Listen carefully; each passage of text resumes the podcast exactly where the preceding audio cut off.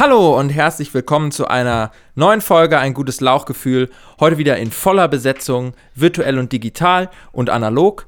Ähm, und quasi eine Mai, die erste Mai-Sendung dieses Jahr, ähm, was natürlich prädestiniert gewesen wäre, der erst, vergangene 1. Mai, dass wir unsere lang angekündigte Draußen-Folge machen. Machen wir aber nicht. Äh, wir haben auch keine Steineschmeiß-Folge gemacht in Kreuzberg, was auch gut gewesen wäre. Ähm, haben, ich habe ja. genau das Gegenteil gemacht zum Beispiel. Ich sage erstmal Hallo Boys, ich, ich sende euch äh, Grüße rüber nach in den Westen. Hallo Alex, hallo Finny, hallo Cecil. Hallo. Ähm, hallo. Und ich habe genau das Gegenteil gemacht gestern. Ich habe nämlich äh, einen Film angeschaut. Ähm, abends und bin nicht rausgegangen. Ich habe äh, Du sollst mein Glücksstern sein geguckt. Und hey, ich meine, das, ist ein, das ist ein Klassiker einfach. Ähm, Gerade diese eine Szene auch im, im Regen, äh, ne, du sollst mein Glücksstern sein. Kennen wir alle, lieben wir alle. Ich habe nie gehört. Was ist das für ein Film? Was ein Teufel? Habt, ihr kennt nicht, du sollst mein Glücksstern sein? Ich, Laura's Stern kenne ich. Ist das aus der Kita Märchenstunde? ähm, warte, ich, ich, der, hat, der hat noch irgendeinen so unbekannteren englischen Titel. Äh, warte, ich guck mal kurz. Ähm, ja, Singing in the Rain, angeblich. Ah. hey, wie kann ähm, das denn sein? Sag das doch gleich, Mann. Wer kennt denn den deutschen Titel? Hä, hey, jeder. Du sollst mein Glücksstern sein, ist doch klar. Oder den, diesen anderen Film. Sagst, dann vielleicht, aber. ähm, der, dieser andere Film. Ähm, frisch verföhnt. Frankie und seine Spießgesellen kennt doch auch jeder. Also. Okay. Ja, klar. Warte. Das sind so, das sind so elf, elf Männer, die eine Bank ausrauben.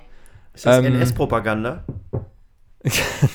Frankie und seine Spießgesellen. Nee, es sind so elf Leute, die eine Bank ausrauben und der, der Anführer heißt irgendwie Frank Ocean. Keine ah. Ahnung. Irgendwie. Halt Frankie und seine Spießgesellen. Hä? Ganz ehrlich, wer. Wie kann das denn sein, dass äh, Filme, die äh, irgendwie. Also, wann übersetzt man Filmtitel? Wer gibt Filmen überhaupt Namen? Ja, richtig. Unknown.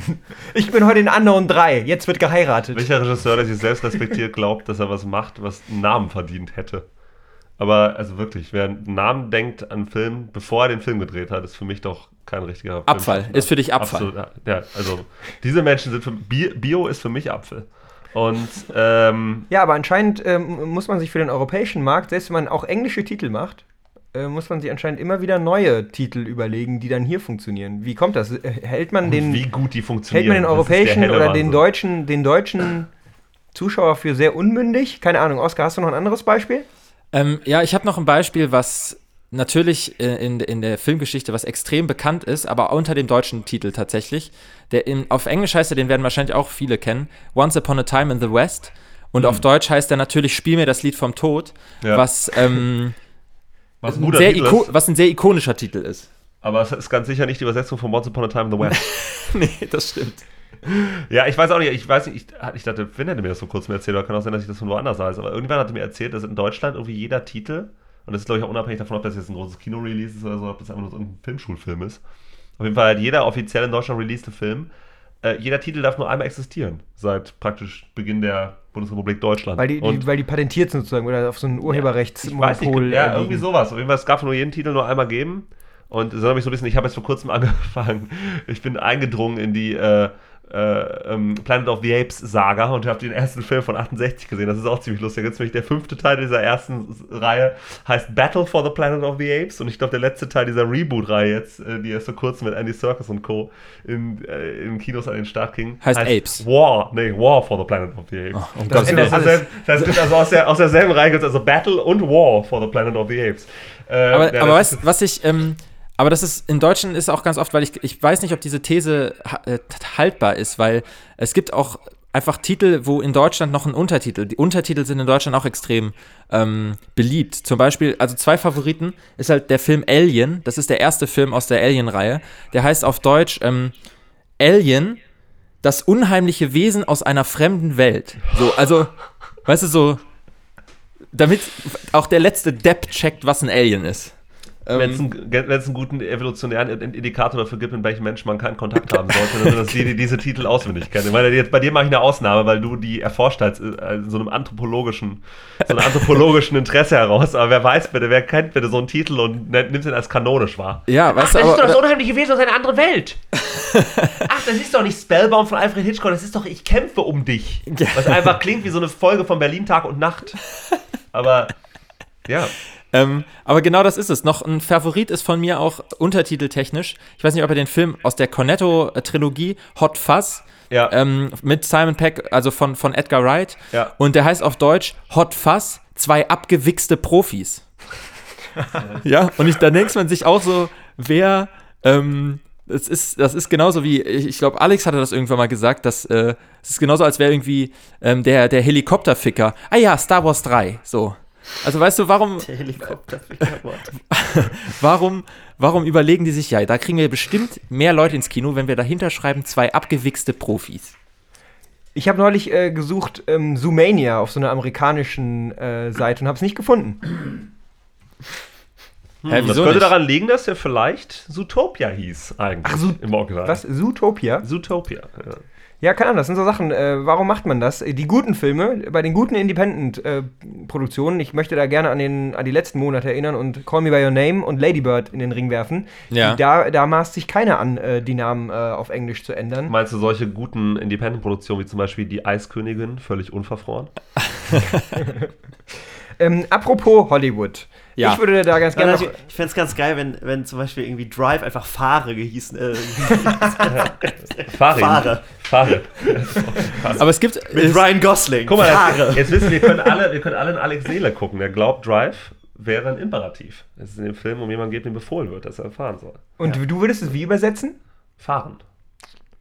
Ja, gut, aber. ah. Das würde aber dann nur sehr minimal verändern. Ja, aber trotzdem. Aber was ich mich frage, auch zum Beispiel ähm, bei, dem, bei dem aktuellen Star Wars-Film, der ja auf Englisch heißt The Last Jedi, wo also nicht klar erkennbar ist, ob es Singular oder Plural ist. So gibt es mehrere letzte Jedi, gibt es nur einen letzten Jedi. Ja, ja, ja. Der, der auf Deutsch aber dann ganz eindeutig, da ging dann das Memo rum so. Ja, also wir von den Drehbuchautoren aus Amerika, die dann so, ja, also wir meinen auf jeden Fall mehrere Jedi und deswegen schreibt er bitte in Deutsch die letzten Jedi. Ja, ja, Ähm. stimmt. Da, da, da dachte ich mir auch, äh, ob die wohl wirklich, ob das einfach so eine, ähm, ob die da selbst das Heft des Handelns in die Hand genommen haben Ja, und sich gedacht haben, das müssen mehrere Jedi sein, oder ob dann wirklich äh, praktisch ähm, von höchster Stelle da die Ansage kam. Weil der deutsche Markt ja so ein wichtiger ist, da muss, muss, ja ganz, äh, muss ja geklärt sein, ob das Plural oder Singular ist.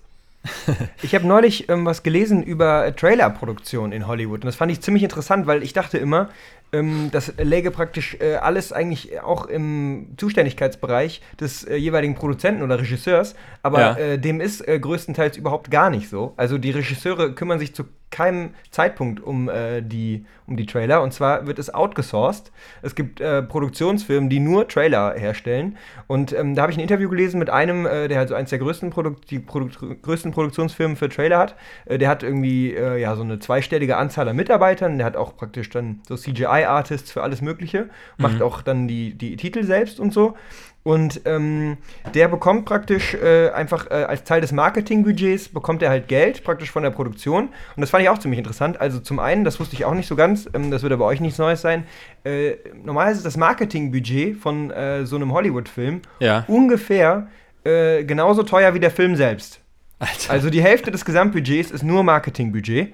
Und äh, von diesem, Gesamt, von diesem äh, Marketingbudget äh, gehen 20% äh, alleine in den Trailer. Und wenn man es jetzt, äh, keine Ahnung, ich, äh, was Zahlen angeht, da ist ähm, Cecil so Produzi- Production Value-mäßig irgendwie mal ein bisschen besser informiert. Aber nehmen wir an, wir haben jetzt einen Film, der 200 Millionen gekostet hat, äh, abzudrehen, dann hast du Ja. weitere 200 Millionen als Marketingbudget und 20% dieser 200 Millionen, also 40 Millionen, würden dann in den Trailer gesteckt werden. Und das in eine Produktionsfirma, die 15 Mitarbeiter hat. Äh, das ist schon ganz interessant. Ja, und ich- ähm, ich erzähle es gerade noch zu Ende, dann Ja, äh, stelle ich noch einige Fragen dazu, weil ich das halt ziemlich interessant finde. Also der, von dem Workflow sagt er halt, ist es so, er guckt sich die Filme, also er kriegt die Filme fertig, ne? Und er guckt sich erstmal den Film ohne Ton an und dann Ach, erst krass. mit Ton. Ach krass. Und, äh, und dann äh, Ja, geht, er sagt halt, er vergleicht es halt sehr mit Musik. Er sagt auch, die Leute, die Cutter, die sie anstellen, äh, kommen irgendwie eher aus dem Musikbereich, weil es halt viel um so, äh, darum geht halt irgendwie so ähm, Rhythmen zu finden. Bestimmte, genau, so eine bestimmte Schnittrhythmus zu finden Ja. und so. Und ähm, ja, auch ziemlich interessant hat er halt dann auch immer davon geredet, halt, äh, was so seine Lieblingsfilme sind oder alles. Und äh, interessant war zum Beispiel auch, ähm, er hat einen Film, äh, da wurde er angerufen aus Berlin äh, den sollte er schneiden und er durfte nichts da vorher wissen. Es wurde ihm nichts gesagt. Er hat das praktisch das Projekt annehmen müssen, ohne etwas zu wissen. Und dann wurde ihm auf einem äh, verpanzerten Laptop wurde ihm äh, der Film praktisch gebracht. Und es war ähm, Citizen 4 von äh, Laura Poitras oder Poitra, ich weiß es nicht. Ja. Fortress. Ähm, was halt, äh, was ich halt irgendwie auch ganz interessant fand, weil wir haben den ja auch vor kurzem mal geguckt. Ja. Ähm, aber da würde ich auch gar nicht so ins Detail gehen. Aber er sagte, der einzige äh, Regisseur, mit dem er eigentlich sehr eng zusammenarbeitet, der wirklich halt selber wissen will, ähm, Ja. was da in dem Trailer passiert und so, das ist äh, Alejandro äh, Inarritu. Ach krass, ja. González Iñárritu. Ähm, von zum Beispiel The Revenant. Und ähm, ja, das, das fand ich irgendwie äh, ziemlich interessant. Und äh, ich habe äh, persönlich, muss ich sagen, habe ich eine gewisse Aversion gegen Trailer. Ähm, also wenn ich weiß, ich will einen Film auf jeden Fall sehen, dann gucke ich mir auf keinen Fall in, den, in ungefähr einem halben Jahr vorher den Ja, das Trailer an. stimmt. Also Ja, das wenn ich stimmt. mir Trailer angucke, dann eher von so Blockbustern, die ich wirklich lange erwarte. Sowas wie ähm, Fantastic Beasts zum Beispiel, das ist bei mir so ein persönliches Ding. Äh, den gucke ich mir an, wenn er jetzt rauskommt und ich weiß, der Film kommt erst im Dezember. Aber ich würde niemals auf die Idee kommen, den Trailer komplett zu gucken. Bei Isle of Dogs äh, von Wes Anderson war das genauso. Da habe ich geguckt, als er rauskam, und aber seitdem werde ich ihn nicht mehr anrühren. Und ich, also ich störe mich auch extrem daran, halt irgendwie äh, Trailer zu sehen, weil alles, äh, was du praktisch in so Blockbuster-Trailern siehst, sind eigentlich sehr entscheidende äh, Kameraszenen. Die, und ja, die, ja, und ja. Die, also praktisch die besten, die ikonischsten Szenen von der Komposition und allem her, siehst du halt schon einmal zumindest in so einem kleinen, in so einer kleinen Andeutung. Und ähm, das finde ich halt, das, keine Ahnung, das nimmt einem halt einiges vorweg. Und, ähm, aber ich, das kann natürlich auch ein Fehler sein, weil du kannst natürlich auch ins Kino gehen und halt auch hart auf die enttäuscht fallen, werden. Ja, Teilweise. aber ich muss, interessant, dass du Und jetzt würde ich gerne wissen, wie ihr äh, zu Trailern steht und ähm, ja, oder ob ihr das als Kunstform auch annehmt.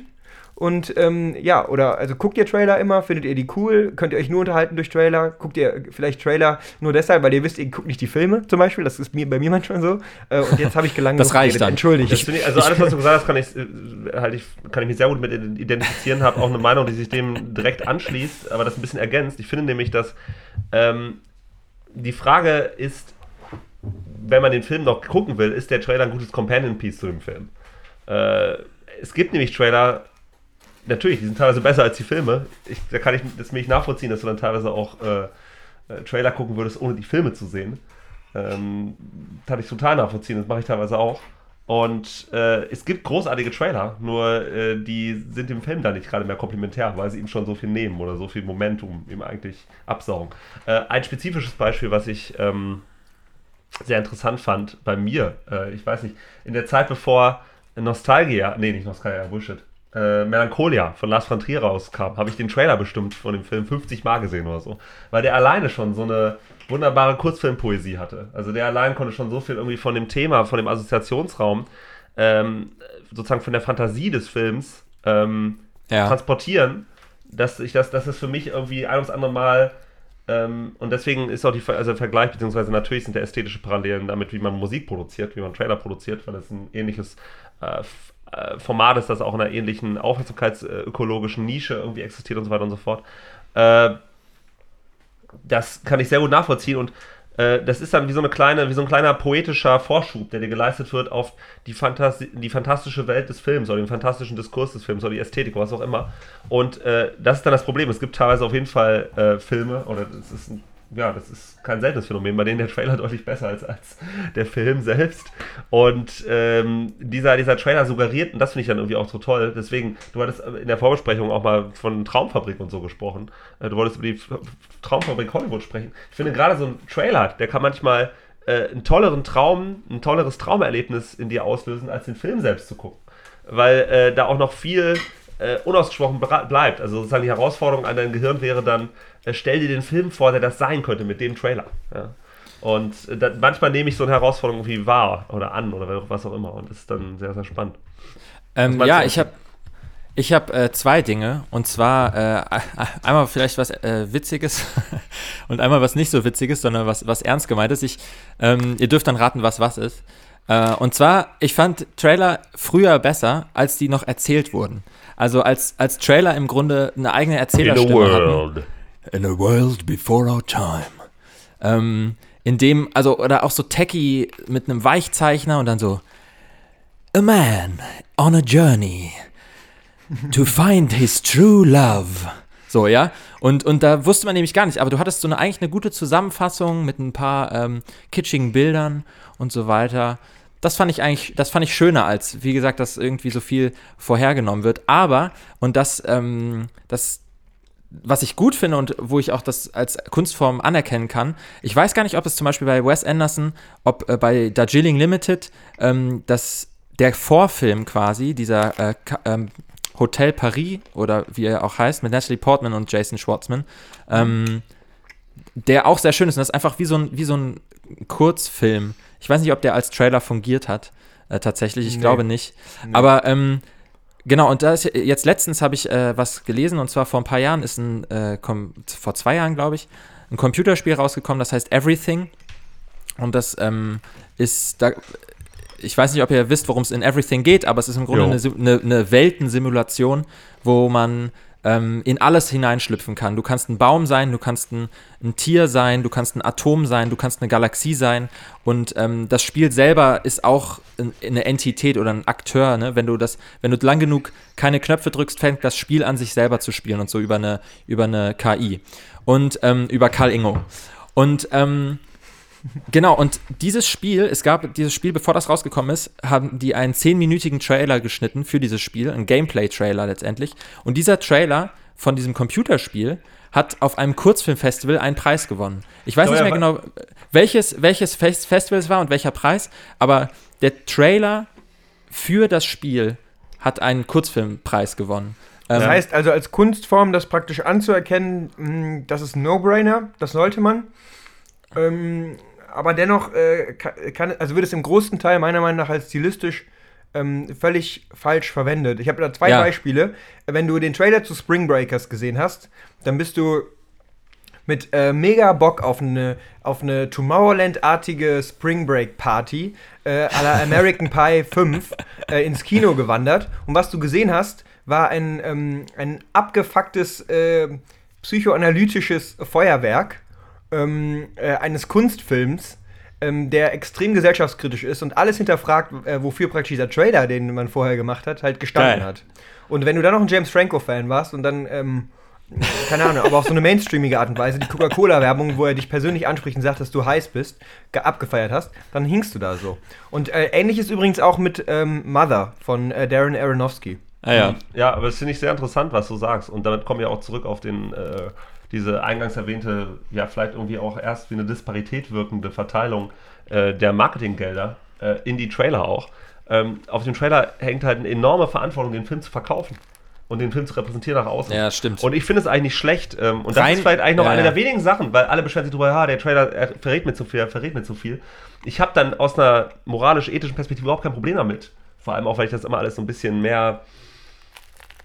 Ja, ich, das habe, da habe ich vielleicht ein paar ab, abgründigere Ideen, irgendwie, die dahinter steckt. Das können wir auch mal in der bösen Folge, die ich ja seit mehr, längerer Zeit auch schon vorschlage, mal erzählen.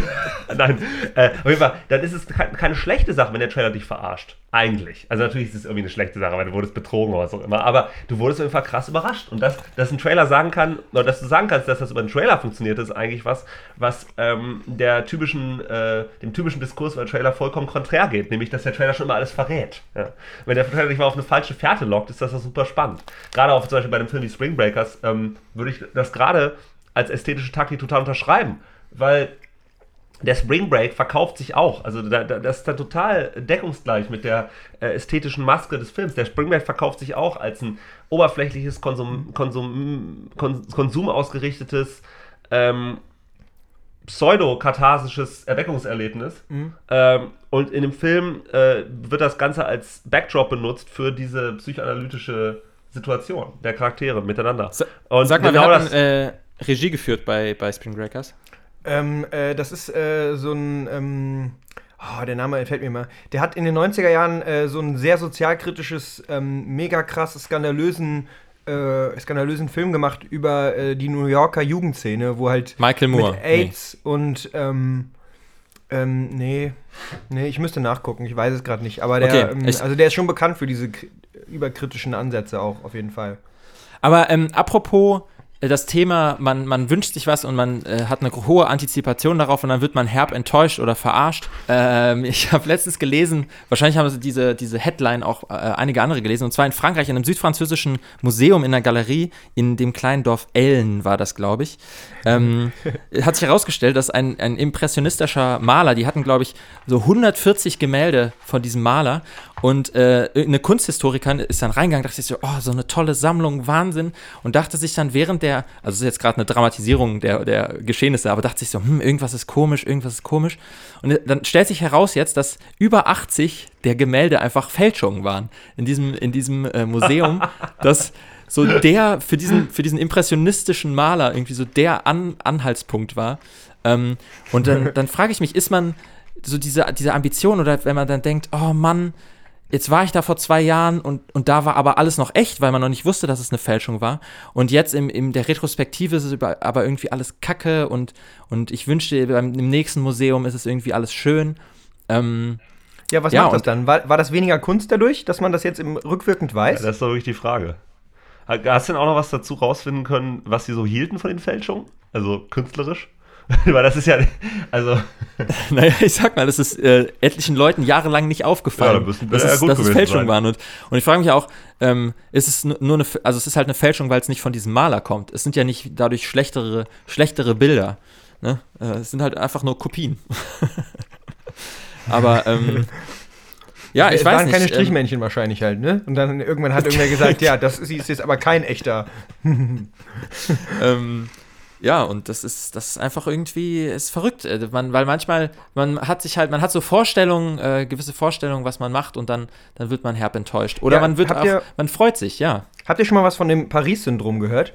Äh, das ist äh, bezeichnet worden als auch ein, äh, von einem, ähm, von einem äh, Psychologen, einem französischen mit japanischen Wurzeln, wurde dieses Paris-Syndrom ähm, äh, benannt. Und zwar ist es der Moment, äh, wenn äh, praktisch ähm, Japaner nach Paris kommen und sie äh, aber Paris halt viel glamouröser und viel romantischer und viel krasser und viel idealisierter sich vorgestellt haben, als es eigentlich ist. Weil äh, in China gibt es ja auch zum Beispiel so ein nachgebautes Paris. äh, Mit Eiffelturm und allem drum und dran. Äh, und verschiedenen Arc de Triomphe und Oh. auch verschiedene Architekturen. Ich kann dir nicht genau sagen, wie, wie, der, wie diese Provinz jetzt heißt, aber das gibt's eben. Wahnsinn. Und ähm, und äh, das Paris-Syndrom ist eben dieses, äh, keine Ahnung, das sind halt Japaner, die äh, sparen 30 Jahre ihres Lebens auf ein, den einen Europatrip, kommen nach Paris und, äh, keine Ahnung, und verlieben sich nicht sofort in äh, einen, jungen, einen jungen Franzosen, der ein Baguette unter dem Arm äh, hat und damit seinen Sch Schweiß unter den Achseln irgendwie auffängt. Und, ähm, keine Ahnung, da muss ich, äh, muss ich auch schon so ein bisschen daran denken, Für das Aroma. ich meine, das ist, äh, also das geht ja, im- das geht einem ja oft so. Also, dass man halt, gerade wenn man jünger war, hat man ja Sachen, von denen man nicht genau äh, wusste, wie sie sind, aber halt enorm viele Vorstellungen und ähm, Faszinationen damit verbunden hat, so Ja. krass idealisiert, dass halt alles, was dann, was man äh, in wahrer Berührung mit diesem Gegenstand äh, haben konnte an Erfahrung, immer nur eine Enttäuschung sein konnte. Ähm, bei mir, ich äh, musste da, das ist jetzt ein ganz triviales Beispiel, ich weiß nicht genau, vielleicht habt ihr auch andere Beispiele und ob ihr da irgendwas aus eurer Kindheit erzählen könnt. Aber ich Ja. habe zum Beispiel jahrelang habe ich mit Basketball auseinandergesetzt und habe ich habe ich habe äh, Zeitschriften gelesen, halt über die amerikanische Basketball-Profiliga, aber nie wirklich ein Spiel gesehen. Das ist so geil. Und es gab auch, das Internet war noch nicht verbreitet genug, dass man halt auch äh, da Szenen gesehen hat. Und ich habe mir das halt, also ich habe dann halt immer diese High-Gloss-Bilder gesehen, mir Poster, alles, in mein Zimmer war voll Poster gehängt und so. Und ich hatte halt eine krank, äh, krank ähm, idealisierte Vorstellung von diesem Basketball, den die spielen und wie krass Ja. spektakulär das sein muss und was für heftige Legenden das sein muss. Und der Personenkult, der da halt aufgezogen wird, äh, dass es halt ein relativ entzaubernder, äh, entzau entzaubernder Moment war, als ich dann irgendwann halt mal wirklich meine ersten NBA-Spiele gesehen habe und gemerkt habe, was das auch für ein kapitalistischer Scheißverein ist, der da irgendwie zugange ist. Da ist immer, die machen so 10 Meter hohe Sprünge in die Luft, wenn sie danken, ne? Ja, keine Ahnung. Also, das ist natürlich, das war so wirklich so quasi religiös. Ich meine, das ist halt so, wenn man halt erwachsen wird, dann äh, gibt es auch sehr viele Sachen, die man sich sucht, die einem halt irgendwie sinnstiftend äh, entgegenkommen sollen. Ja. Und dafür ist man dann sehr anfällig. Ich weiß nicht, habt ihr, äh, bei was ist das denn so? Bei was wurdet ihr denn äh, in eurer Kindheit vielleicht äh, krass enttäuscht, wo ihr eine idealistische Vorstellung von hattet? Ja, ich, also ich, ich kann direkt anschließen. Ich habe zwei Dinge. Ich glaube,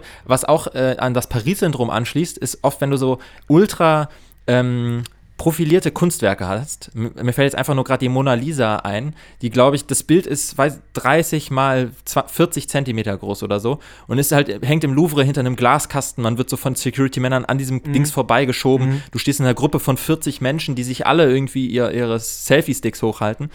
Ähm, und, aber man kennt die Mona Lisa halt in so einer gescannten, geilen HD-Version von Wikipedia gefühlt und denkt sich so, oh, dieses Bild. Und ich kann, ich hab's nie gesehen, aber ich kann mir vorstellen, das ist auch eine herbe Enttäuschung, wenn du so, wenn du so Meisterwerke irgendwie der, der Kunstgeschichte dann in, in Real Life siehst und dir so denkst so, meh. Und, ähm, Ich habe das erlebt, Oskar, lustigerweise. Genau das, Du du das- schreibst und du, du schreibst es genau richtig. Ja, ja, du schreibst es genau richtig. 100%. Ähm, ja. Und um an ein Sportbeispiel anzuknüpfen, bei mir war es nämlich genauso, ich war mit äh, einer Freundin und ihrem Vater, irgendwann, ich war früher äh, Bayer Leverkusen-Fan, als ich selber noch Fußball gespielt habe und äh, bin dann aus Düsseldorf äh, zu einem Spiel gefahren und die Freundin von mir war äh, VfB-Fan und wir haben Leverkusen gegen Stuttgart gesehen. Und äh, das Spiel war so richtig, das war glaube ich auch das erste Mal, dass ich im Stadion war und das Spiel war so richtig mittel. Zwischendurch kamen noch irgendwelche So richtig. Weil- Bro. so richtig Mitte, ja. Hinter uns saß die Mannschaft des ersten FC Köln und, äh, und hat das Spiel sich auch angeschaut. Und irgendwann kam dann auch so aus, der, aus dem Se Seitenblock äh, so mega besoffene Ultras und haben die irgendwie mit Bierdosen beworfen und so. Und es war alles irgendwie so ein sehr mittelmäßiges Erlebnis. und auf dem Beziehungsweise, sag mal, Parkplatz, sag mal, du hast, du hast nicht selbst als Hooligan Blut geleckt. Das hätte ja vielleicht Nee, auch ein genau. Erweckungserlebnis sein können. Absolutes Genau. konstruktives Erweckungserlebnis. Ähm, und auf dem Parkplatz, als wir dann wieder im Auto saßen, wir saßen schon drin und, und der äh, Vater von der Freundin setzte sich so, setzte sich so auf seinen, ähm, auf den Sitz, auf den Fahrersitz und, und stemmte so die Hände in die Seite und rief einfach nur so über, schrie über den Parkplatz so, ich bin enttäuscht! und weil das Spiel war halt so, oh. und das war irgendwie so, ähm, ja, weiß ich nicht, exemplarisch vielleicht für, wenn du, wenn du halt nicht so ultra drin bist, weißt du, wenn du, wenn du nicht so mitleiden kannst, weil, also es war halt eher so wie so eine Langweiligkeitsfolter. Das ist so, wenn sie dich wie Isolationshaft, nur halt im Fußballstadion. Ja, ja, klar. Ich könnte jetzt gar nicht so, ich weiß nicht. Also natürlich, man versucht das abzuschließen auch zu sagen, das liegt in der Vergangenheit. Ich würde jetzt eigentlich am liebsten gar nicht darüber reden, welche Dinge irgendwie für mich, äh, wie, sagt, wie sagt man, deidealisieren? Nee, wie ist denn das Wort dafür? Ja, äh, äh, hier, es ähm, gibt, es gibt äh, ja auch des- Desillusioniert. Desillusionierend. Desillusioniert, Genau, de- desillusionierend gewirkt haben. Ich würde lieber irgendwie von Dingen erzählen, von Situationen erzählen, die für mich illusionierend gewirkt haben. Aber, ähm, Du meinst, du hast nichts erwartet und dann hat es sich vom Hocker gehauen. Nee, oder vielleicht, wo solche Illusionen aufgebaut wurden und die auch bis heute noch durchhalten und vielleicht irgendwie mein Leben auf eine positive Art und Weise auch irgendwie einen Drive geben oder so. Vielleicht hast du halt eben auch eine Strategie, das, äh, diesen Idealismus aufrechtzuerhalten. Und wenn du die hast, dann äh, erklär sie mir bitte, weil dieses Geheimnis möchte ich gelüftet wissen. Früher, Oh, das, ist, das, aufstehen. ist, das ist kompliziert und philosophisch und langweilig. Das kann man, glaube ich, hier nicht ausbreiten. Okay, dann äh, ich kann auch nochmal anschließen mit, also wenn es halt gerade um idealisierte Sachen geht, da habe ich die Woche im SZ-Magazin, äh, habe ich die Headline gesehen von dem äh, großen Lars Eidinger-Interview. Äh, und äh, da ging es eben auch viel um Social Media. Und er ähm, sagt halt, er, ver also er verbringt täglich drei Stunden auf Instagram. Aber eigentlich ist er sich völlig darüber äh, im Klaren, dass das äh, per se schlecht ist, was er da tut. Mhm. Also er tut es mit dem völligen Bewusstsein, äh, dass es ihm selber anscheinend nicht gut tut. Und ähm, er sagt, ich weiß nicht, ob das er persönlich, also wie er das paraphrasiert oder so, das kann ich ja nicht genau zitieren. Das auch klassisches er sagt, er sagt, also wir werden uns auch in einigen Jahren mehr oder weniger dafür rechtfertigen müssen, wa was, wie oberflächlich wir auch in dieser Zeit jetzt gerade sind und waren. Und ähm, ich weiß nicht, Alex, ich weiß nicht genau, wie viel du da jetzt darüber reden kannst, aber du ähm, machst jetzt aber beruflich auch ab und zu ein bisschen was mit Social Media. Ich glaube, so viel kann man sagen. Und ähm, das ist natürlich eine enorm kulturpessimistische und kritische äh, Sicht auf das Ganze. Ähm, aber es wäre natürlich schon irgendwie interessant, halt äh, das mal zu beleuchten. Ähm, ach so, ja, das war eigentlich eine, fuck, das war eine steile These, ne? Fuck, Alter, ich hab's, ich hab einfach, ich hab den Übergang so angenommen, wie er war. So, wir fahren jetzt noch schnell den Jingle von steile These rein. Steile Thesen. Thesen mit Style. Das war der Jingle. Genau, ich habe die, Tele äh, die These schon genannt, äh, die, die steile These von Lars Eidinger. Wir verbringen zu viel Zeit auf Instagram. Ähm, wir wissen, dass es in Tiefen in unserem Innersten wissen wir, dass es eigentlich schlecht ist, was wir da tun. Und in einigen Jahren werden wir uns für unsere Oberflächlichkeit rechtfertigen müssen. Schämen. Ja, was meinst du denn, äh, inwiefern äh, oberflächlich? Also einfach nur, weil ich Bilder aus Aber ich meine, ich teile doch unter Umständen, es kommt natürlich darauf an, es gibt natürlich verschiedene Nutzungsmöglichkeiten von äh, sozialen Medien und ähm, dann, also natürlich früher, als, als Instagram neu aufgekommen ist, gab es vielleicht die Möglichkeit, äh, oder es wurde mehr genutzt dazu, um Momente zu teilen, statt ähm, Content wirklich dafür zu produzieren, sondern es war mehr so ein Begleiter. Mhm. Und inzwischen ist es aber immer mehr vielleicht dahin, ähm, hat sich dahin bewegt, dass es auch äh, speziell genutzt wird, um äh, Momente zu initiieren in die Leute, so vielleicht.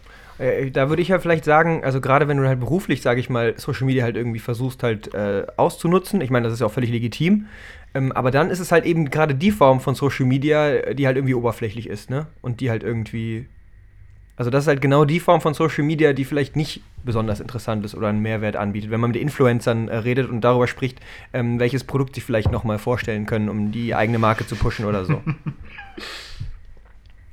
Ja, Ja. das ist halt Werbung, die sich einfach verlagert hat, dahin, wo die Leute sind, wo man sie am besten erreichen kann. Also, ja. Das stimmt. Ich, äh, ich wurde nämlich letztens, äh, so in den letzten zwei Wochen, hatte ich immer eine, eine Handynummer bei mir unter verpassten Anrufen. Eine Mhm. Telefonnummer aus Hamburg. Ähm, und die immer, also selbst wenn ich das Handy habe klingeln hören, äh, viel zu schnell wieder aufgelegt haben, um dran zu gehen. Und das war tatsächlich ähm, die Zeit. Äh, ich habe das auch gegoogelt, noch, die He äh, Telefonnummer, und da steht, die war immer gelistet unter aggressive Werbung. im Internet. Achtung, aggressive Werbung. Kann attackieren. Und es war einfach die Zeit, ne? Also die mich so penetrant versucht hat anzurufen. Und ähm, ich finde das auch ganz angenehm und ich glaube, ich bin da bei, bei Alex, ähm, wenn man sagt, ja, man verlagert die Werbung einfach dahin, wo die Leute sind, weil, ähm, ehrlich gesagt, finde ich es ganz angenehm, dass du nicht mit irgendwelchen angepissten Callshop, äh, Callcenter, ähm, Callboys. Callboys verbunden bist, die, die dir noch ein schlechtes Gewissen einreden, wenn du sagst, dass du jetzt nicht keinen neuen Handyvertrag brauchst oder dass du, dass du jetzt nicht die Zeit. Ne? Also ich habe so gesagt, so, ja, ich hatte die Zeit mal probeweise, aber das ist echt schon eine dicke Zeitung und ich schaff's im Alltag nicht. Da bleibt viel liegen. Und die Frau am anderen Ende meinte so, ah, mh, da bleibt viel liegen, okay. Hm. War so richtig enttäuscht von dir persönlich, dass du Ja. irgendwie nicht schaffst, da jetzt ein neues Probeabo abzuschließen. Ja. Hart, ey. Nee, ich, ich, Ähm, glaube, ich glaube halt, der valide Punkt, den er halt in, in dieser vielleicht generell so ein bisschen so ein bisschen zu generalisierenden Argumentation macht, ist, dass es schon sehr salonfähig geworden ist, äh, Narzisst zu sein. Also ähm, da, vor 30 Ja, ja. Jahren wäre Ja, ja. praktisch so Self-Exploitation und äh, jeden Tag taucht in, in, in meiner Story äh, irgendwas von mir selbst auf. Also man filmt sich selbst, man zeigt sich an Orten. Ähm, äh, Instagram wird sehr wenig dafür genutzt, ähm, Storytelling zu betreiben, äh, was nicht mit der Person, die den Account selber betreibt, äh, zu tun hat. Und äh, eigentlich ist das Storytelling, was halt praktisch Ja. fernab von den, Ja. von den äh, Leuten, äh, die das Profil selbst machen, stattfindet, ist eigentlich der gute Content. Also die, die Sachen, wo es halt wirklich um inhaltliche Sachen geht, wo es um Erzählungsweisen geht, das sind halt die guten Sachen. Aber das sind eben nicht die, die praktisch der Kapitalismus sich äh, jetzt angeeignet hat. Ähm, aber trotzdem, am Ende des Tages würde ich halt schon sagen, dass es halt auch sehr, dass er halt sehr über den Kamm schert und so und äh, dass man das eben auch bewusst und gut machen kann und äh, dass man dafür nicht äh, das ganze Medium irgendwie Aber ist Ja, es nicht, ähm, passt es nicht auch zu, zu dem Medium-Trailer im Grunde, weil es so ein auch eigentlich was Grundkapitalistisches ist, aber es trop trotzdem Möglichkeiten gibt ähm, über Storytelling, weil ich, ich glaube, es gibt auch extrem clevere ähm, Social-Media-Kampagnen. Da, ich kann da auch wieder nur die BVG hier, die Berliner Verkehrsgemeinschaft, Gesellschaft, äh, Mhm. Groupies, weiß ich nicht, ähm, kann ich auch wieder nur nennen, die auch in Social Media das sehr gut durch Reposts von, von Usern ähm, so ein Storytelling über ihre eigene Marke und ihre, über ihre Markenidentität ähm, produziert. Und ähm, das ist, und wie bei Trailern, die irgendwie eigentlich so ein grundkapitalistischer Mechanismus sind, aber es gibt eben doch manche, die gut schaffen, ähm, in, diesem, in dieser Sphäre de, des Bewerbens ein Storytelling zu entwickeln, sodass du tatsächlich irgendwie Lust kriegst. Ähm, ja, das, das, das, das fällt mir gerade nur so ein. Und ähm, ich kann da auch nur, ich kann da auch nur Finn Kliman tatsächlich ähm, zitieren, der vor Jahren mal gesagt hat, dass ihn das nervt, warum alle immer Boomerang benutzen bei Instagram. Weil das so, so ein langweiliges wäre. Also du hast quasi Ja, genau sie diese- lieben es einfach, sich nochmal zu sehen. Sie lieben es, wenn die Dinge sich wiederholen. Genau, die, diese Wiederholung und, und von, von Dingen, die selten interessant sind oder halt so, so die haben zwar so einen visuellen Gag irgendwie, aber ähm, und er sagt halt, benutzt doch die Videofunktion, erzählt mir doch eine Geschichte. Ähm, ich, ne, ich will, wenn ich mir die Story angucke, ähm, will ich halt eine Geschichte sehen und, und ja, weiß ich nicht. Ähm, Ja, ja, also meine, meine Erfahrung mit Instagram in, letzten, in der letzten Zeit war jetzt, und das ist natürlich jetzt auch ein bisschen kritisch, wenn ich das, eigentlich soll ich das nicht sagen, weil wir selbst natürlich auf Instagram auch äh, präsent sind und das da bewerben. Ähm, ich habe es längere Zeit nicht mehr benutzt und wer, ich, ich habe auf jeden Fall nichts vermisst, weil ich äh, wahrnehme, dass auch bei fast jedem, auch unabhängig, ob das Freunde von mir sind oder nicht, äh, doch eine Menge Noise da produziert wird. Ich glaube auch, weil irgendwie wahrgenommen wird, dass Noise oder Irritation, halt wie es in der Werbung so oft ist, der Schlüssel zum Erfolg zu sein scheint. Und dass ich entsprechend, das kann ich absolut nachvollziehen, dass die Leute, die sich dann dort. Also ich habe eine Freundin, der ich da sehr gerne fol- folge, die regelmäßig sehr, sehr interessante, lustige Dinge macht, finde ich. Auch wenn sie ein bisschen, äh, auch wenn sie ein bisschen, ähm, Jetzt musst du also aufpassen. auch, auch in diese Richtung geht natürlich irgendwie von, wie Werbung das machen würde, also irritieren halt. Aber ansonsten hat mir da nicht wirklich was gefehlt. Und äh, ich glaube, was, was Finn beschreibt, das haben genug Menschen realisiert. Und ähm, entsprechend benutzen sie das Medium. Ne? Und ähm, keine Ahnung, also ich, für mich ist das weder ein Gewinn noch ein Verlust. Ein Verlust ist, also ich, ich betrachte es schon äh, ängstlich, in Anführungsstrichen. Also ich, mir ist es generell nicht sympathisch als Bewegung, als mediale Bewegung. Äh, keines dieser Medien, was in diesem generellen Dunstkreis sich auffällt. Weil auch diese unglaubliche Verknappung von Aufmerksamkeit und Neurotisierung und das geht alles in Richtung, die, in die wir auch biologisch gar nicht mehr, äh, also wo wir gar nicht mehr nachfolgen können, wo wir gar nicht verfolgen, wo es ist nur, also es ist in der, in der Anlage als Medium ist es dafür vorgesehen, technisch äh, maximal zu irritieren. Das ist also das perfekte Werbemedium. Ähm, aber ob das irgendwas zu tun hat mit einer Sublimierung, mit einer Veredelung menschlicher Impulse, das äh, glaube ich nicht. Äh, ja, ich, äh, apropos Aufmerksamkeit, das ist jetzt, das hat wahrscheinlich thematisch, passt das gar nicht so gut, aber ich mu muss es einfach loswerden. Weil mir ist gestern aufgefallen, dass ähm, ich, wenn bei meinen Nachbarn das Handy vibriert, ich das höre. Ähm, über, das ist überträgt unangenehm. sich irgendwie über die, den Boden, ich weiß nicht, ob, wo die ihr Handy liegen haben. Ähm, Da hat doch sogar mein, mein Übermieter Finn, hat doch sogar mal hier eine Beschwerde bekommen von äh, äh, einem Nachbarn hier unter uns, dass äh, er irgendwie auch sein auf dem Boden liegendes Handy gehört hat. Richtig Krass. verrückt, Ja, ja. ja, weil er halt immer um fünf aufgestanden Ja, ist. aber wie, wie irre halt, dass er spezifisch diesen Sound irgendwie gehört hatte. Ähm, ja, aber das ist, und das, ich, habt ihr das? Habt ihr manchmal so ein Phantom-Handy vibrieren? Also wenn ihr denkt, euer Handy vibriert in der Tasche und dann merkt ihr, ihr habt euer Handy gar nicht in der Hosentasche, sondern es liegt irgendwie im, im Nachbarraum. Ähm, Es klingt so ein bisschen, als ob du das Brummton-Phänomen hättest. Ich dachte, eine Folge über Verschwörungstheorie machen wir auch nochmal was anderes. aber es nee, ist wirklich so. Aber das ist dann so, das ist dann wie so, du denkst so, oh, irgendwas vibriert gerade. Aber es ist halt nur, du hast so, ein, so, ein, so, ein, so, eine, so einen Muskelautomatismus, so eine Konditionierung, dass dein, dein Muskel vibriert, wenn zu lange nichts mehr in deiner Hose vibriert hat. Ja, ähm, dass du so äh, da- konditioniert bist auf diesen, Mhm. diese Nachrichtengeilheit. Ja, doch, doch. Ähm, ja. Aber das, aber das hat mich total, weil ich, ich lag so im Bett und ich wusste, mein Handy ist im Nebenraum und ich hörte die ganze Zeit so. Ich das ist, der das denn? Phantomschmerz. Das ist der Phantomschmerz. Wenn du zu lange getrennt bist von ihm. genau. ist dir nicht eingewachsen. Merkst du vielleicht daran, ähm, dass du alt wirst, Oskar? Wahrscheinlich. Wahrscheinlich, dass mich das so irritiert, diese neuen Medien. Jingle ab für eine neue Kategorie. Coming of Age. Ja, der äh, Jingle, ich, vielleicht erkläre Das ich kurz des was als Alters. äh, euer, in der Rolle von Oskar Tchaikovsky. Ich habe äh, Coming of Age, das Kommen des Alters und ich musste daran denken an die schöne Szene aus Dinner for One, in der James zu Miss Sophie sagt, You look younger than ever, love, younger than ever.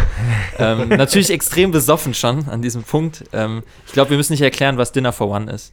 Aber ähm, das ist der 90. Geburtstag bei Dinner for One und so alt sind wir noch nicht. Aber was mir aufgefallen ist ähm, und wo ich dachte, Mann, vielleicht wirst du einfach alt, ist, dass ich oft in der letzten Zeit unverhältnismäßig oft vor meinem Wecker aufwache. Dass ich also quasi zu so einem unfreiwilligen Frühaufsteher mutiere. Mann, bist du alt, Alter. Ja. Ähm, Alter. und, und, und ich sammle auch, ich fange an, Kunst zu sammeln von Freunden von mir. ähm, mit, mit anderen Worten, ich werde Privatier. Und ähm, ich, ich glaube, wenn man Privatier ist, dann ist man, wird man älter. Also das ist quasi so mein. Daran merke ich, dass ich älter werde, ist, dass ich plötzlich wie durch nichts Privatier geworden bin. Dein Alter ermisst sich nicht an, deinen, an den Jahren, nee, an der Anzahl der Jahre in deinem Leben, sondern an der Anzahl der Euros auf deinem Bankkonto. Okay, aber Ja. das, äh, das ist unsere neue Kategorie, wo wir äh, einfach droppen werden, warum wir merken, dass wir langsam, aber stetig älter werden. Aber- Und hier kommt das Outro. Aber nein, Oskar, ganz kurz noch, Oskar, ich musste mich ja echt noch kurz anschließen, dass ich genau das Gleiche vor kurzem gemerkt habe. Und dann habe ich immer, immer sehr, sehr konsequent versucht, mein Fenster maximal zu verhängen, um mein Zimmer zu verdunkeln.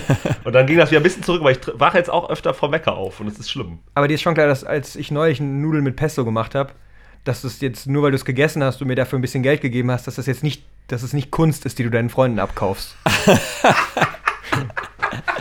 ähm, achso, und was übrigens, was, was übrigens auch noch passt, ist, ähm, das passt auch in die andere Kategorie, wo man, wo man denkt, das könnte geil sein, man ist aber total enttäuscht, ist auch früh aufstehen, finde ich. Man denkt sich dann doch immer so, meh, ja, okay.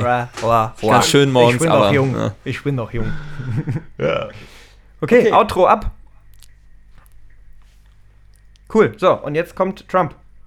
Ähm, und, aber was auch noch zu diesem Thema passt, ist, apropos Erwachsenwerden, ähm, ha habt ihr das Gefühl, dass äh, Trump erwachsener geworden ist jetzt innerhalb seiner Präsidentschaft? Weil er hat ja letztens jetzt echt auch nochmal einen Burner rausgehauen.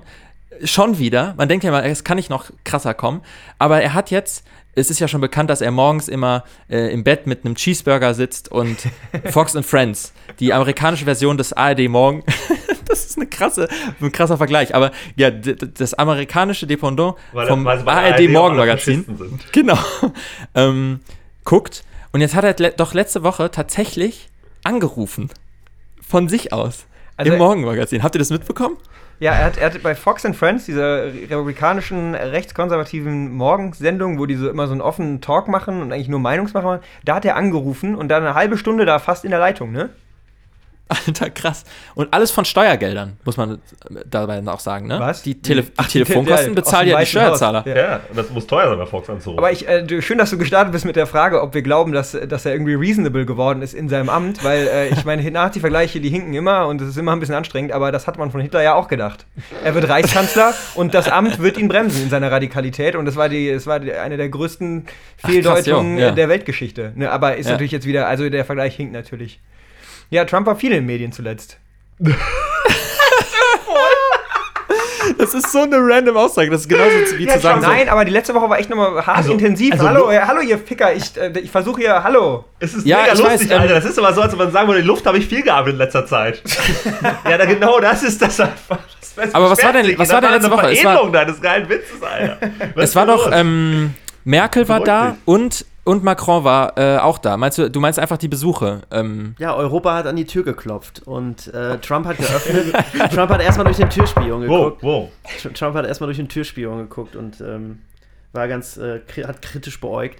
Ähm, jedenfalls, äh, ähm, It's ja, vor allem der, der Besuch von, von Macron ist ja halt einfach, äh, hat polarisiert, Macrons Rede. Er hat es halt irgendwie geschafft, ähm, bis so kurz vor der, vor der Selbstaufgabe ähm, sich irgendwie anzubiedern bei, bei. Trump. Und ähm, äh, äh, ja, ich habe einen Vergleich gelesen zwischen äh, einem ruhig. alten, Gorilla, der einen, ähm, der den neuen äh, upcoming Alpha-Gorilla irgendwie empfängt und äh, diese ganzen, dieses ganze Anfassen und Wegziehen und Streicheln. Das war, das war so und skurril, oder? Das Äh, hat so wehgetan beim Angucken. das war super, super weird. Aber sie haben sich dann entschieden, ähm, noch was für ihre Zukunft zu tun, für die künftige Heimat einen Baum zu pflanzen. Und ähm, Die haben, die haben einen Baum gepflanzt. Wo? im, im, im, direkt vor dem Weißen Haus haben sie einen Baum gepflanzt. Den hat Macron mitgebracht. für das neue? Gorilla-Gehege, was gerade angelegt wird. äh, und dann hat aber ist ja voll gut, auch so als Symbol, wenn das jetzt vom Weißen Haus steht, vielleicht, dann ist, kann man. vielleicht hat Trump selber gemerkt, so scheiße, ich habe doch das Paris-Abkommen, ich bin doch da ausgetreten, ich kann doch nicht einen Baum pflanzen. ja. Denn der Baum war plötzlich am nächsten Tag einfach weg. Nee. Und Nee. Äh, äh, vor dem Weißen Haus äh, war dann nur noch, ähm, ja, auf der so- ansonsten schön einfarbigen Wiese war dann plötzlich so ein so offensichtlich eingesetzter Grasfleck, so, ein- so ein Flicken. da wurde einfach, der Baum wurde wieder entfernt, einen Tag nachdem äh, äh, Macron abgereist Ja, war. wahrscheinlich eine enorme und der Baum wieder entfernt und es wurde einfach ein Rasenflicken Äh, äh, Damit für Merkel wieder alles, alles äh, genau, mit Damit Merkel eine deutsche Kartoffelpflanze mitbringen kann, die dann wieder weggemacht die wird. deutsche Eiche mit. Äh, nee, Das ist so ein Pflanzspot, da machen sie immer so einen Korken aus Rasen, einfach so rein und raus und dann kommen da verschiedene Sachen rein. Das ist so ein Blumentopf. Ich stelle mir das vor, wie Trump so äh, vor die Presse tritt, so We're great friends. We're, we're the best friends ever. We're the fri best friends they ever were. okay, Friends. now get, We're the now best get rid, friends. Okay, now get rid of the tree. so. Ja, ich glaube, es, ist halt wirklich, es steht halt wirklich äh, symptomatisch dafür, wie viel man praktisch auf äh, die, die Aussagen oder die Taten von äh, diesem Mann, die er an einem Tag macht, geben kann, wenn der nächste Tag angebrochen ist. Das ist halt mega crazy. Und auch dieses halt dieses Fox and Friends äh, Interview, wo er sich ja wirklich, wo er sich in Rage geredet hat, 30 Minuten lang, sogar, also diese, sogar diese erzkonservativen äh, Fox-Kommentatoren, die ihn halt eigentlich in allen möglichen Lebenslagen halt irgendwie abfeiern und rechtfertigen, mussten ihn irgendwann stoppen und sagen, ja, dass, sie, dass, dass er bestimmt viel zu tun hat und äh, dass sie das Interview jetzt leider irgendwie äh, beenden müssen, weil sie auf dem Kanal jetzt ja auch noch einiges passiert und so. Das ist halt Das ist schon so geil. Ja, Ähm, und ich- aber ich- jetzt, äh, lass, uns doch, lass uns das bitte mal kurz in deutsche Verhältnisse übersetzen. Wie würde das denn, ich meine, wir haben viele Hörer, wir haben wenig Hörer aus dem Anglo- angloamerikanischen Bereich, wir haben viele deutsche Hörer. Wir müssen das jetzt mal in Setting übersetzen, dass der Deutsche versteht, was ist da eigentlich wirklich passiert. Aber was wäre das denn? Wäre das Sat 1 Morgenmagazin? Oder wäre es oder wär's Dunja Hayali? Ich äh, keine Ahnung, ich, ich hab, weiß nicht, wer das Sat1 Morgenmagazin äh, interviewt, wisst ihr das? Nee. Deswegen würde ich, ich würde sagen, Sat1 Morgenmagazin, so vom Setting her, aber Dunja Hayali ist halt dahin gewechselt, weil es halt, weil da halt die meisten kann Zuschauer mir auch sind. noch nicht ne? vor- ja, einfach vorstellen, weil sie alt geworden Was ein Dunja Halal Ja, ist, von- aber das ist Coming of sehr Age. interessant. Co- Coming of Age. Dunja Hayali ähm, kriegt äh, hat Das die, ist so die wie- monatliche Sofortrente bei Sat1 gewonnen. Das, genau, das ist so, wie wenn alte Fußballer nochmal für eine Saison nach China wechseln, weil sie da das große Geld, ist Dunja Hayali dann nochmal zu Sat 1 ins, ins Frühstücksfernsehen gewechselt. So, da ist sie, da sitzt sie morgens, mir nichts, dir nichts, verteilt äh, irgendwie politisch fragwürdige Sachen und dann klingelt das Telefon. Wer ist dran? Markus Söder. Markus Söder. ja, und dann, und dann geht's los. Und Markus fängt an zu reden von Kruzifixen. Ich weiß aber gar nicht, ich kann leider, ich kann Markus Söder nicht nachmachen. Ähm, Ich auch nicht. Nee, zum Glück. Ich Wer ist glaube, das das auch? wäre Ist auch das das wär Innenminister auch von Bayern? Niveaulos. Es ist mittlerweile der Ministerpräsident Ah, Minister von Bayern. oh, Ah, ja, das ist okay. so unglaublich. Okay. Ähm, ah ja, dieser Typ. Ja, man ja. hört im Hintergrund, im Hintergrund hörst du, hörst du so das Hämmern, weil er gerade, ähm, weil seine Mitarbeiter gerade im Hintergrund die Kruzifixe anbringen äh, Ja, in seinem ihr, Zimmer. Habt ihr, ihr habt auch diese Bilder gesehen, oder? Wie, äh, wie skurril und wie aberwitzig diese Bilder von ihm und diesem antiken Kreuz sind in dieser Ja. Kirche. Ja, Habt ihr nicht ich gesehen? Bin, Äh, ich habe nur dieses Bild, ich habe nur dieses Bild. eine Truppesierung Deutschlands, nicht? Okay, Lieber nicht, das ist zu gefährlich. Ja, im- Ich habe ich hab nur ähm, das Bild gesehen, wo er so einen riesigen regenbogenfarbenen Dildo in der Hand hält. Stolz. Ah, ah, das war wahrscheinlich kurz danach, als er nochmal einen neuen Gay-Club in München eröffnet hat. genau. Da hängen dann die Dildos über der Tür. Aber in so einer schon in Kruzifixform, ne? So zwei Genau. gekreuzt so. So ein, Dre- Kruzidick. So ein Dreier, also sich so Kruzidick. drei andocken können quasi. Ach, Du liebe Habt ihr das mitbekommen, was ich gesagt habe? Meinen geilen Karlauer? Nein, wiederhole ihn Kruzi, bitte. Kruzidick? Kruzidick. Ey, in jedem, Kruzifix. in jeder öffentlichen Einrichtung des bayerischen Staates muss jetzt ein Kruzidick hängen. Ja, und äh, Ein. Regenbogen-Peniskreuz. Alex, sag's nochmal. Was denn? Du hast gerade was gesagt, Kruzifik. Nee, sowas würde ich nicht sagen. Kruzifix. Das ist, äh, das ist Blasphemie. Ja, und aber die, die, die Moral der Geschichte ist ja, dass die, sogar die Kirchen sich dagegen äh, positioniert haben, weil sie sagen, sie wollen eigentlich nicht, dass äh, praktisch der Staat von oben herab äh, religiösen Glauben irgendwie aufoktroyiert. Ja, es ist Spaltung. Die katholische Kirche hat die Situation genutzt, um sich selbst gut dastehen zu lassen, hat gesagt, äh, der Herr Söder spaltet das Land weiter. Wir möchten uns Ich von der quasi erzählen. den Leuten seine, seine Hand gereicht und sie haben ihnen von hinten den Dolch, den Kruzifix Ja. über den Kopf geschlagen. Ähm, und ich- keine ich Schadenfreude dabei, zumindest nicht Ja. bei mir. Ich habe nur Mitleid für ihn. Weißt du, ich verstehe mich nicht, warum, äh, warum die katholische Kirche nicht schafft, sich von irgendwie äh, Misshandlungen in, in Jugendzentren der katholischen Kirche zu distanzieren, aber sie schaffen es, sich von Markus Söder zu distanzieren. Das heißt schon einiges, muss ich sagen. Das ist echt so. Das ist wirklich. Ja. Aber das zeigt halt auch, wie. Nee, das zeigt gar nichts. So, ich rede mich jetzt nicht auch hier wieder in so einen Rant und am Ende müsst ihr sagen, ja, Finn, hast, hast du nicht noch einen wichtigeren Job als Student? Musst du nicht ab und zu mal in die Mensa gehen, wünschte- Mensa-Essen testen? Ich wünschte, du, oder so. ich wünschte, du würdest beim Morgenmagazin anrufen. Das wäre geil. Ja, und dann würde ich da nicht durchkommen und dann würde ich wieder auflegen. Die würden auflegen. genau. Ähm, Aber ich hätte es gemacht. Ja, aber ich hab's gemacht. Habt ihr jemals, habt ihr jemals ein ganzes Morgenmagazin geguckt? ja, Ich weiß nicht, aber das würde jetzt zu weit führen, weil ich habe sogar mehrmals und da ist, ist vielleicht das noch als kleiner, kleiner ähm, Point am Ende. Als ich bei den Johannitern gearbeitet habe, habe ich während der Schichten, ähm, es lief halt in diesem Aufenthaltsraum immer der Fernseher und ähm, da lief immer Frühstücksfernsehen. Und je nachdem, welche Kollegen da waren, lief halt Sat 1 Frühstücksfernsehen oder ARD Frühstücksfernsehen. Ähm, und die wiederholen, ähnlich wie in Radio, im Radio, jede halbe Stunde ihre Themen. Also ähm, Ah ja, für ja. von, von neun bis, oder von, weiß ich nicht, von fünf bis neun läuft da jede halbe Stunde das Gleiche. Und die moderieren die aber immer so ein bisschen anders an. Also das ist wie so ein, als wäre es so eine Challenge, wie du so was Neues und dann nochmal einen anderen Witz und nochmal lustig und frisch und geil. Ähm, vielleicht sollten wir das auch machen. Vielleicht sollten wir einfach nochmal versuchen, von uns so eine Folge komplett zu reenacten. Ich glaube, wenn wir es halt Ähm. irgendwann mal schaffen, äh, praktisch groß zu sein, dann werden wir halt auch ins Morgenmagazin eingeladen. Weil das ist ja, das ist ja so geil. Bitte. um 7 Uhr morgens kommt dann irgendwie Ed Sheeran ins Studio im, im, im Morgenmagazin und spielt dann in der Akustikgitarre irgendwie mit völlig belegter Stimme äh, da äh, the, the Shape of äh, You, the Water, The Shape of Your Water. Und äh, es, ist halt, es ist halt der übelste Fremdschirm-Moment, weil diese Moderatoren dann immer da so sitzen. Und das ist äh, in der Tat auch wirklich das Einzige, was ich an Morgenmagazin-Content kenne, nämlich wenn Bands, die ich halbwegs interessant finde, aus welchem marketingtechnischen Grund auch immer in diesen Ist das Morgenmagazin groß? Hat das auftreten. große, hat das hohe Einschaltquoten? Weil ich habe da, also ich habe da gar Ja. keinen Kontakt mit, weil ich lange Zeit nicht so früh aufgestanden bin. Anscheinend, also wenn die Booker, wenn die Booker das machen, Von wann bis dann läuft muss das es, muss es ja so sein. Also das, ist, das ist läuft auf ARD oder was? auf mehreren Seiten. Also Jeden Tag. privat jeden Tag. und Aber das, äh, welches ist denn das größte in Deutschland? Welches ist denn das das? Morgenmagazin der ARD und ZDF zu, zusammen, kann das sein? Und- Ja, die wechseln sich ist- ab, äh, die wechseln sich ab, glaube ich, jeden Tag. Und oder das läuft wo? Also nee, wann, wann Ähm, läuft das? auf, Wann- das läuft auf Nein, Vox. wann? Das läuft auf Vox, Nein, das ARD wann, Morgenmagazin. wann?